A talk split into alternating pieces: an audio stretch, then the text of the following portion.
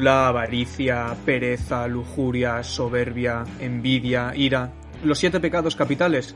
Supongo que somos pecadores, ¿no? ¿Qué tal Pablo? ¿Qué tal Mar? ¿Habéis pecado de alguno de estos? Buenas, ¿qué tal? Pues seguramente de, todos eh, en alguna ocasión, no de manera excesiva, pero sí. Quien, no, que levante, que levante la mano. Hola Iker, eh, ¿qué tal? El que esté libre de pecado que tire la primera piedra, ¿no? Pues eso. Exacto, no, no, yo desde luego ya tengo en mente a Pablo cuando viajamos a Rumanía haciendo el reto de los 3 x 3 eso era gula total, pero bueno, esa anécdota ya para otro día. Y teniendo en cuenta este arranque, imagino que ya sabéis que vamos a hablar de Seven, la película de David Fincher del año 95. Una película que nos cuenta la historia de dos policías, uno que está a punto de jubilarse y otro que entra a trabajar con él y se enfrentan a un caso muy grande que es el de un asesino en serie que mata siguiendo estos siete pecados capitales de los que os hemos hablado. Y sí, ya tiene un argumento potente, pero yo creo que la película va un paso más allá cinematográficamente hablando. La base de todo es el guion de Andrew Kevin Walker, que en mi opinión este es su mejor trabajo, aunque también ha escrito un clásico como es Sleepy Hollow de Tim Burton o una película que a mí en lo personal me gusta bastante, que es Asesinato en 8 milímetros, que tiene a Nicolas Cage y Joaquin Phoenix como protagonistas. Quería preguntaros, ¿coincidimos todos en que esta base que es el guion está muy bien? Sí, para mí es la, principal fortaleza de la película dentro de todas las las cualidades y las virtudes que, que posee el guion es lo que destaca por encima del resto. Un guion que pasó a la historia, no solo por su final, por supuesto, sino también por su desarrollo, por ser un thriller auténtico de los que hacía probablemente décadas que no se veía un thriller, una, una película de suspense tan, tan, tan buena y que lograse Fincher, pues eso, a mediados de los 90, conseguirlo. Sin duda, el guion es para mí la principal fortaleza. Por cierto, fue nominado a los premios BAFTA, aunque no se lo llevó, pero eso no quita que, bueno, pues que sea uno de los mejores guiones que, como dices tú, y que se han escrito. Desde luego que eh, este guion a mí me parece el, esqueleto necesario para vertebrar ese todo, ¿no? Ese cuerpo que es la película y que está muy bien hecho y que es, al final es una condición sine qua non. Eh, yo creo que la película no habría sido lo que es, ni muchísimo menos, ni habría tenido el éxito mm, que, ha tenido con otro guion diferente. Entonces, eh, creo que es una, como dice Pablo, una de las fortalezas. Desde luego yo cuando estudié máster en guion cinematográfico eh, es uno de los guiones que estudiamos más a fondo y no con poco motivo porque se, se aprende muchísimo. Pero bueno, eh, para defender un guion tan bueno hace falta también un director que esté a la altura y en este caso fue Fincher. ¿Cuál era la trayectoria del director hasta entonces, Pablo? Eh, fue la primera gran película de David Fincher. Él a principios de los 90 dirige Alien 3. Él había sido fundamentalmente director de, de videoclips musicales era su especialidad, pero hasta, como digo, hasta los años 90 no se atrevió, no pudo, o no le financiaron el dar el paso pues a la gran pantalla, insisto, con Alien 3, de la que hoy en día dice que está prácticamente avergonzado como, como película. Después de las malas críticas que recibió Alien 3, eh, a él le llega a sus manos el guion de Seven, inmediatamente, no siendo la primera opción, hay que decirlo, inmediatamente le encanta. Entonces, bueno, con un presupuesto bastante reducido, creo que 30 millones de euros, que para lo que es Hollywood y para lo que eran los mediados de los años 90 es bastante poco, y bueno, realiza, realiza pues una obra maestra que fue su primera gran obra, porque Alien 3 yo creo que casi todo el mundo la tiene olvidada y se pudo resarcir pues de ese, de ese proyecto fallido. Después llegaron The Game, de la que hemos hablado alguna vez en el podcast también, y el mm. Club de la Lucha con la que terminaría pues la década de los 90 antes de dar paso a los 2000. Fue la película que catapultó a David Fincher como maestro del suspense, del thriller, con probablemente para muchos su mejor película, yo aquí, bueno, otro día me, gustaría extenderme porque son tan, tan distintas muchas entre ellas que es difícil valorar cuál es mejor, pero sin duda estamos ante una de sus grandes obras. Sí, sin duda yo creo que es una película muy notable que tiene muchos detalles de dirección que pasan desapercibidos y yo creo que el buen trabajo está ahí. Tampoco hacer grandes alardes, sino hacer que la película avance de manera orgánica y yo creo que eso lo hace muy bien, pero no solo por su trabajo, ya que sí que fue un trabajo bastante colaborativo. Ya os hablaré de las cosas que pasaron para luchar por ese final que tanto nos gusta, pero claro, eh, hay que insuflar vida a esos personajes y quería preguntarte mal quiénes son los encargados de hacer estos personajes tan bueno, aunque, aunque pueda sonar eh, típico, es verdad que es un elenco de lujo y creo que me, vais a dar la razón. Eh, bueno, Brad Pitt se encargó de, interpretar a, David Mills. Eh, y Morgan Freeman a William Somerset. Gwyneth Paltrow también aparece en la película interpretando a Tracy Mills Y bueno, luego tenemos al gran Kevin Spacey como, como John Doe. Ahora, os digo que em, la película había, podría haber sido muy diferente eh, de, de, lo que finalmente fue porque hubo muchas otras opciones antes de, decantarse por los actores eh, definitivos. Por ejemplo, para el papel de William Somerset, que finalmente recayó en, Morgan Freeman, eh, la primera opción era Al Pacino. Lo que ocurre es que estaba ocupado con otro proyecto y no pudo ser. También mm, gustaba mucho William Hunt, eh, Robert Duvall, Jim Hockner, pero finalmente recayó en, Morgan Freeman y ojo porque el papel interpretado por Brad Pitt, el de David Mills, eh, sonaron actores como Kevin Costner, Nicolas Cage. Se le ofreció a Denzel, Washington que terminó eh, por rechazarlo y ha reconocido que se arrepiente. E incluso a Sylvester Stallone también se, se, le ofreció y, y tampoco, tampoco no, me gusta esa opción, ¿eh? la verdad, no os voy a engañar, no, me, no me convence mucho para este papel. Estaba, estaba claro que, que desde luego no eran sus, sus primeras o, sus primeras opciones, aunque suele pasar en estos casos. Ahora nos cuesta mucho imaginar la película con otros protagonistas, por muchos, por mucho que, que, varios de los que ha dicho Mar son, por supuesto, leyendas del cine. Pues Brad Pitt eh, por Seven se llevó 7 millones de dólares, una cifra muy alta en aquel momento. Y ojo que Brad Pitt tuvo mucho que ver para que eh, Gwyneth Paltrow esté en la película, porque en un primer momento se le ofreció pero ella lo rechazó. También se le ofreció a Christina Applegate, que también lo rechazó, pero Brad Pitt en aquel momento que tenía una amistad muy cercana con Gwyneth Paltrow, eh, acabó por convencerla y finalmente ella accedió a estar en la, en la película. Y el caso más eh, particular o más especial es el de Kevin Spacey, em, fue muy difícil contar con él mm, para la película mm, porque tenía un caché muy alto en aquella época. De hecho, eh, sonaba Michael Stipe para interpretar a John Doe pero finalmente, dos días antes del rodaje, se incorporó. Ese es uno de los motivos por los que eh, su nombre no aparece ni en créditos, no apareció tampoco en los avances ni en los trailers, también para preservar el argumento de la, película. Hmm. Eh, pero em, ojo, que una cosa que me ha resultado muy curiosa es que cuentan que se ha librado, se libró de una multa de tráfico porque el policía que, que lo paró por exceso de, velocidad se asustó tanto de verlo al recordar su papel en Seven eh, que finalmente lo, lo dejaron ir. Así que ya veis un, un reparto mm, de lujo que pudo ser muy distinto pero que finalmente fue como fue y creo que el resultado es, inmejorable. Claro, es que además eh, Kevin Spacey justamente ese mismo año, el año 90 y, sí, 94, 95, él venía de ganar también el Oscar a Mejor Actor de Reparto por Sospechosos Habituales, que a mí es una película que me también que me gusta muchísimo, con un gran final, un, un thriller, también una película de intriga bastante bastante buena de Brian Singer. Sí, lo de Kevin sí que es bastante curioso. Kevin, eh, mi amigo, porque sí que no sale en, las primera, en la primera parte de, los créditos, pero luego cuando se acaba la película, el primer nombre que aparece es el suyo, en esos créditos finales tan curiosos que van al revés, van de abajo para arriba. Sí que me parece bastante curioso que sea al final su nombre el que primero ponen. Y no sé si estaréis de acuerdo conmigo, pero hay algo que se comenta mucho que es que a veces las localizaciones, los paisajes son un personaje más, pero yo creo que en Seven tenemos el, mayor exponente de esto, porque sin duda esta ciudad que si os fijáis en ningún momento explicitan de qué ciudad se trata, ya que es tan descorazonadora que si llega a ser Nueva York o Chicago los ciudadanos hubiesen sentido insultadísimos, porque es una ciudad que todo el rato continuamente están hablando de que es eh, un sitio muy peligroso y, desde luego la claustrofobia que se crea por, por esta ciudad, por este personaje, es, es, increíble. Hay una línea de diálogo entre los protagonistas que define muy bien esto. Mills dice que no ha estado cinco años vigilando un Taco Bell, sino trabajando en homicidios mientras habla con su compañero. Y Somerset le contesta, pero no aquí.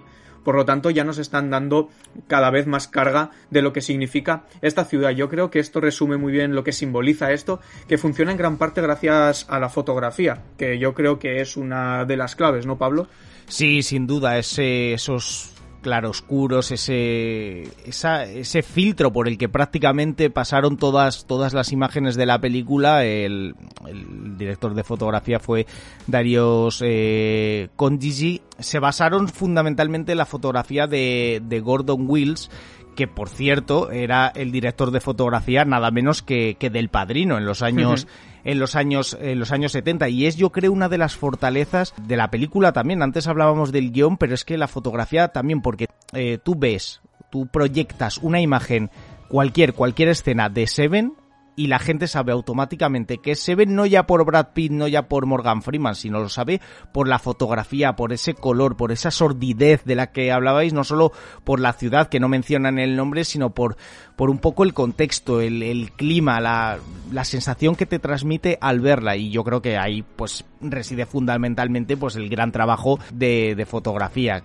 la atmósfera que se crea en, en la pantalla que, que aún a lo mejor del propio Fincher, que él ya había experimentado mucho en los vídeos eh, musicales y que a través de un, a través de un gran director de fotografía consigue, consigue hacerlo a través de una, de una película. Yo le tengo que decir que la fotografía eh, es una de mis cosas favoritas de esta película, eh, más que nada porque a mí me ayuda mucho a meterme dentro de esa historia, eh, de esas sensaciones que quieren al final transmitir ellos cuando hablan, se quejan, ¿no? De, de la ciudad. Creo que la fotografía juega un papel fundamental en cualquier película, obviamente, pero en esta creo que aún más para darle al final ese, ese punto de calidad que hace que Seven sea eh, una película que, que, ha pasado a la historia, una película que todos reconocemos. Y es que además eh, David Fincher en, en, en, Seven le otorga ese puesto de director de fotografía, como digo, a Darius Gigi que no era que no era nadie en el mundo del cine, era, era un director de fotografía francés de origen iraní que había hecho trabajos de, de, de, fotografía publicitaria, o sea que no, que no, realmente no tenía demasiada experiencia. Sí es verdad que le gustó a Fincher en la película Delicatessen del año 1991, uh -huh. pero que no tenía demasiado, demasiado bagaje y eso Fincher tuvo un gran ojo porque la verdad que el resultado fue magnífico. Bueno, hasta tal punto que es verdad que no se llevó el Oscar a mejor fotografía, pero sí a mejor montaje que también entra dentro de lo que es la fotografía. Desde luego a mí hay algo que a día de hoy cuando la revisito me parece me sigue pareciendo muy curioso y es a lo que me refería con, con calidad cinematográfica.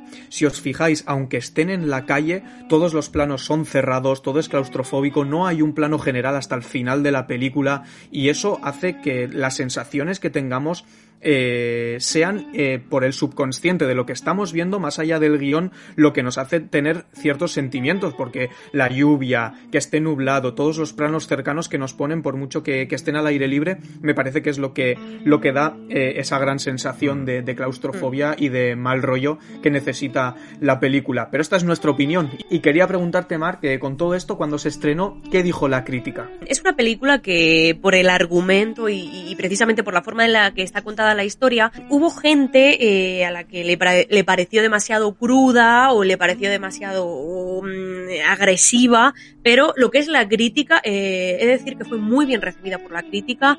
Eh, prácticamente los principales críticos de cine hablaron maravillas de ella. De hecho, por ejemplo, pues eh, una crítica de, Rolling Stones, de la revista de Rolling Stones de la época, eh, dice que Fincher eleva el misterio al nivel de provocación moral. Eh, y sin irnos tan lejos, eh, Carlos Bollero, que es un crítico español que todos conocéis, eh, habla de un guion turbio e inteligente, habla de imágenes que perviven en la memoria y todo esto al final se, se vio reflejado en una, recaudo, una, recaudación de 327 millones de dólares, que no está nada mal, ni muchísimo menos.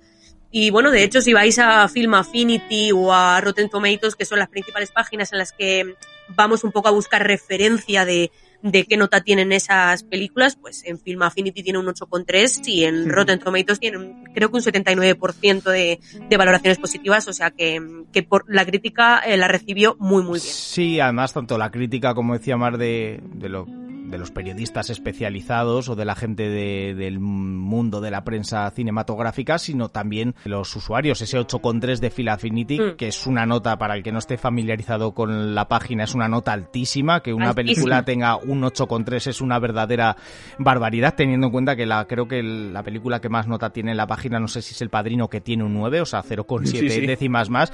Y luego, pues es una, una película que ya sabemos que en Phil Affinity también hacen los, los espectadores, pues, eh, listas con las distintas categorías, pues es la favorita de la gente en, en, películas de intriga, de la mejor, según ellos, con mejor final, con unos grandes créditos iniciales, con la mejor película de David Fincher, de David Fincher para ellos, es decir, que es una película que no solo entre la crítica, sino entre el público se ha quedado como película casi de culto, diría yo, cuando, bueno, son 26 años los que han pasado, pero sigue siendo pues una de las películas favoritas de mucha, mucha gente. Y es que ya no solo las cosas que hemos comentado, es normal que la gente le tenga tanto cariño y tanta estima, porque es que seguimos, por ejemplo, la banda sonora, a mí me parece increíble porque va perfecta con el tono de la cinta oscura, extraña, opresiva, que cuando se usa, que se usa en momentos muy puntuales, eh, hace su trabajo muy bien, es muy coherente con la cinta. ¿Qué puedes decirnos de ella, Pablo? Bueno, pues eh, tampoco se hizo mucho, mucho hincapié en la banda sonora, o sea, en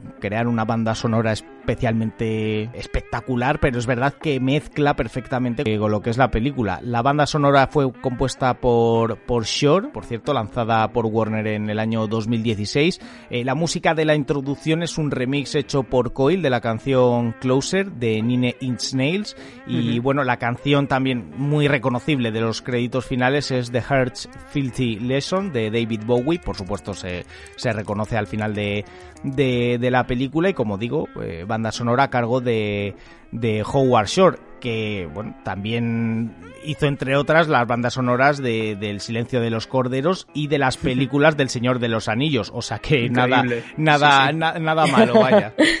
Claro, es escuchar primero Hobbiton, la canción del Señor de los Anillos de la comarca, y luego ponerse la de la de Seven y vamos, el contraste es tremendo. Sí, sí, de hecho, de hecho él mismo se, él se llevó el Oscar lógicamente mm, a mejor banda sonora por El Señor de los Anillos, tanto en la Comunidad del Anillo como en El Retorno del Rey y la mejor canción por El Retorno del Rey Into the West. O sea que, que, bueno, que, que, tiene, tiene una, una carrera absolutamente espectacular. Luego también en, es, que está a cargo en The Game, en El Aviador, en una historia de violencia, eh, en todas las del Hobbit, por supuesto, en Alta Fidelidad, bueno, en Guns of New York. Tiene un montón, un montón, uno de los, de los grandes compositores de cine, sin duda, del siglo XX y XXI.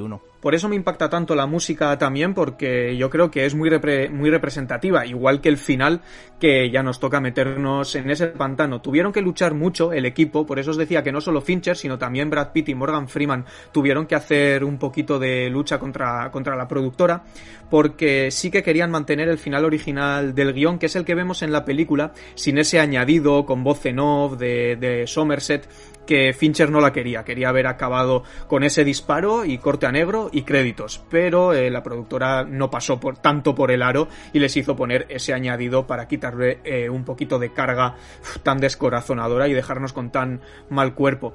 Pero uno de los finales que se, que se barajaba, bueno, hubo muchos que se estuvieron discutiendo, la productora quería, bueno, que no fuese la cabeza y que de ella, que fuese la cabeza de un perro, eh, pero nada, no, quería, no querían eso. Y uno de los finales que sí que he visto un storyboard y me parece uno que también podría haber estado muy bien es todo tal cual, eh, la carga en la que llega la furgoneta, eh, ve la cabeza, se acerca a Mills y le dice, oye, no lo hagas, es lo que él quiere. Y pues ahí toma la iniciativa Somerset y dispara a él al asesino en este otro final, para que el plan de John Doe no se cumpla. Y en una línea de diálogo final, Mills le pregunta, ¿qué has hecho?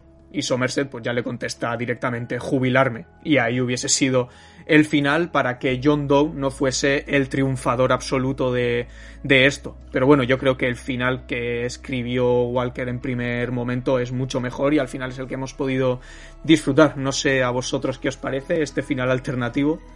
Mm, a ver, yo solo, yo lo que quiero decir eh, en toda esta polémica que hay en torno de, a los finales, no solo de Seven, sino de muchas películas y series, es que a mí me parece que siempre hay que respetar la voluntad del guionista. Entonces, el final puede ser mejor o peor, puede ser el que nos haya gustado mm, o nos hubiera, hubiéramos preferido otro.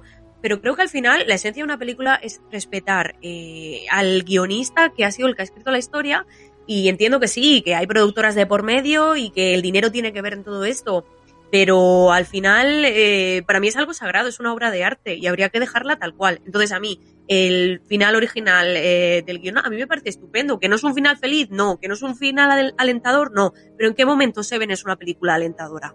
Claro, hay ninguno.